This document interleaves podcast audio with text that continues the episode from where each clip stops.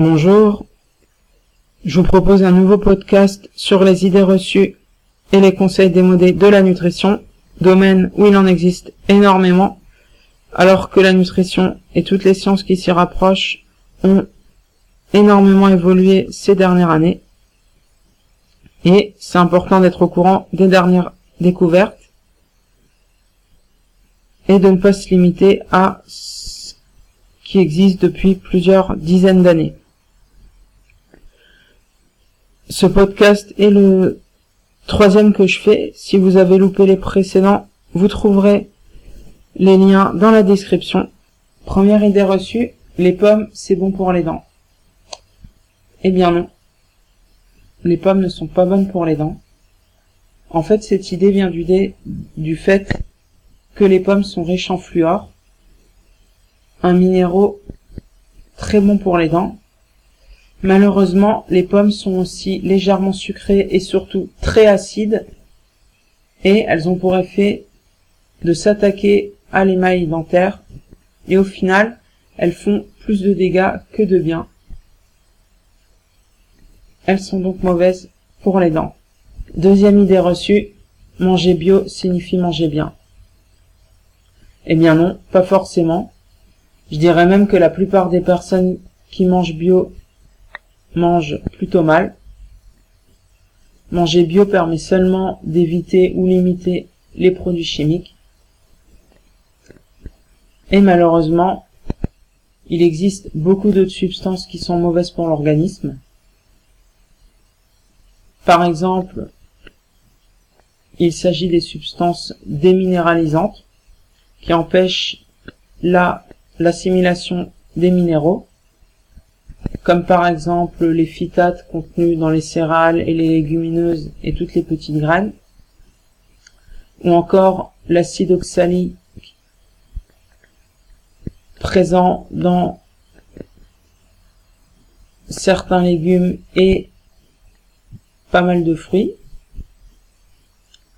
et plus généralement toutes les substances acides.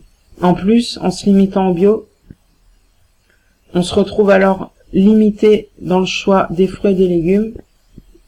C'est alors plus difficile d'en choisir des qui sont bien mûrs, alors que ce critère est le plus important pour avoir des produits de bonne qualité.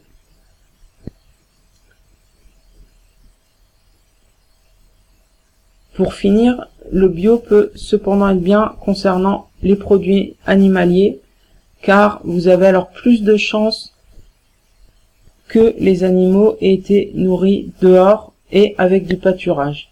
Mais faites attention, ça reste rarement le cas, même dans le bio.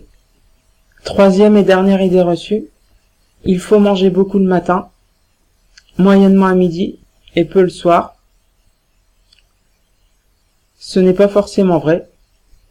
Scientifiquement, il n'existe aucune étude qui démontre que ce protocole alimentaire permet d'améliorer le niveau d'énergie la journée, la santé ou encore le poids. Ensuite, si on regarde les personnes qui aspirent le, le plus la santé, on peut alors voir que beaucoup mangent à des moments différents. Par exemple, certaines personnes mangent effectivement davantage le matin, mais d'autres mangent peu, voire pas du tout le matin, et plus à midi ou bien le soir. Il existe aussi des études qui démontrent que manger sur des périodes de 4 à 8 heures peut avoir, dans certains cas, des effets très bénéfiques à la santé. Donc en conclusion, je pense qu'il ne faut pas se limiter à un protocole alimentaire particulier, mais plutôt expérimenter, écouter son organisme et manger au moment qui nous convienne le mieux. Voilà, j'ai fini avec ce podcast. J'espère que vous l'avez aimé et que vous avez appris de nouvelles choses. Si vous avez des questions, vous pouvez me les poser, j'essaierai d'y répondre. Bien sûr, je publierai d'autres podcasts à ce sujet. Si ça vous intéresse, vous pouvez me suivre.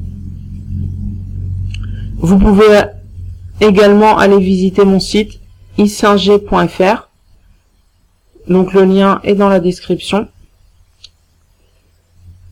Sur ce site, vous trouverez beaucoup d'informations sur les meilleurs conseils à suivre en nutrition, en sport et sur la santé de manière générale.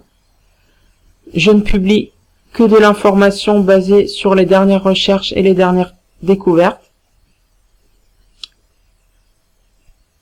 Donc si ça vous intéresse, n'hésitez pas à aller faire un tour. Et si l'information vous plaît, vous pourrez la suivre de différentes manières. Par exemple à travers différents réseaux sociaux ou encore en vous abonnant à la newsletter. C'est la méthode que je recommande. Comme ça, vous pouvez recevoir chaque mois un résumé des meilleurs articles du site et lire ceux qui vous plaisent. Voilà, je vous remercie encore une fois pour avoir écouté ce podcast et à bientôt j'espère.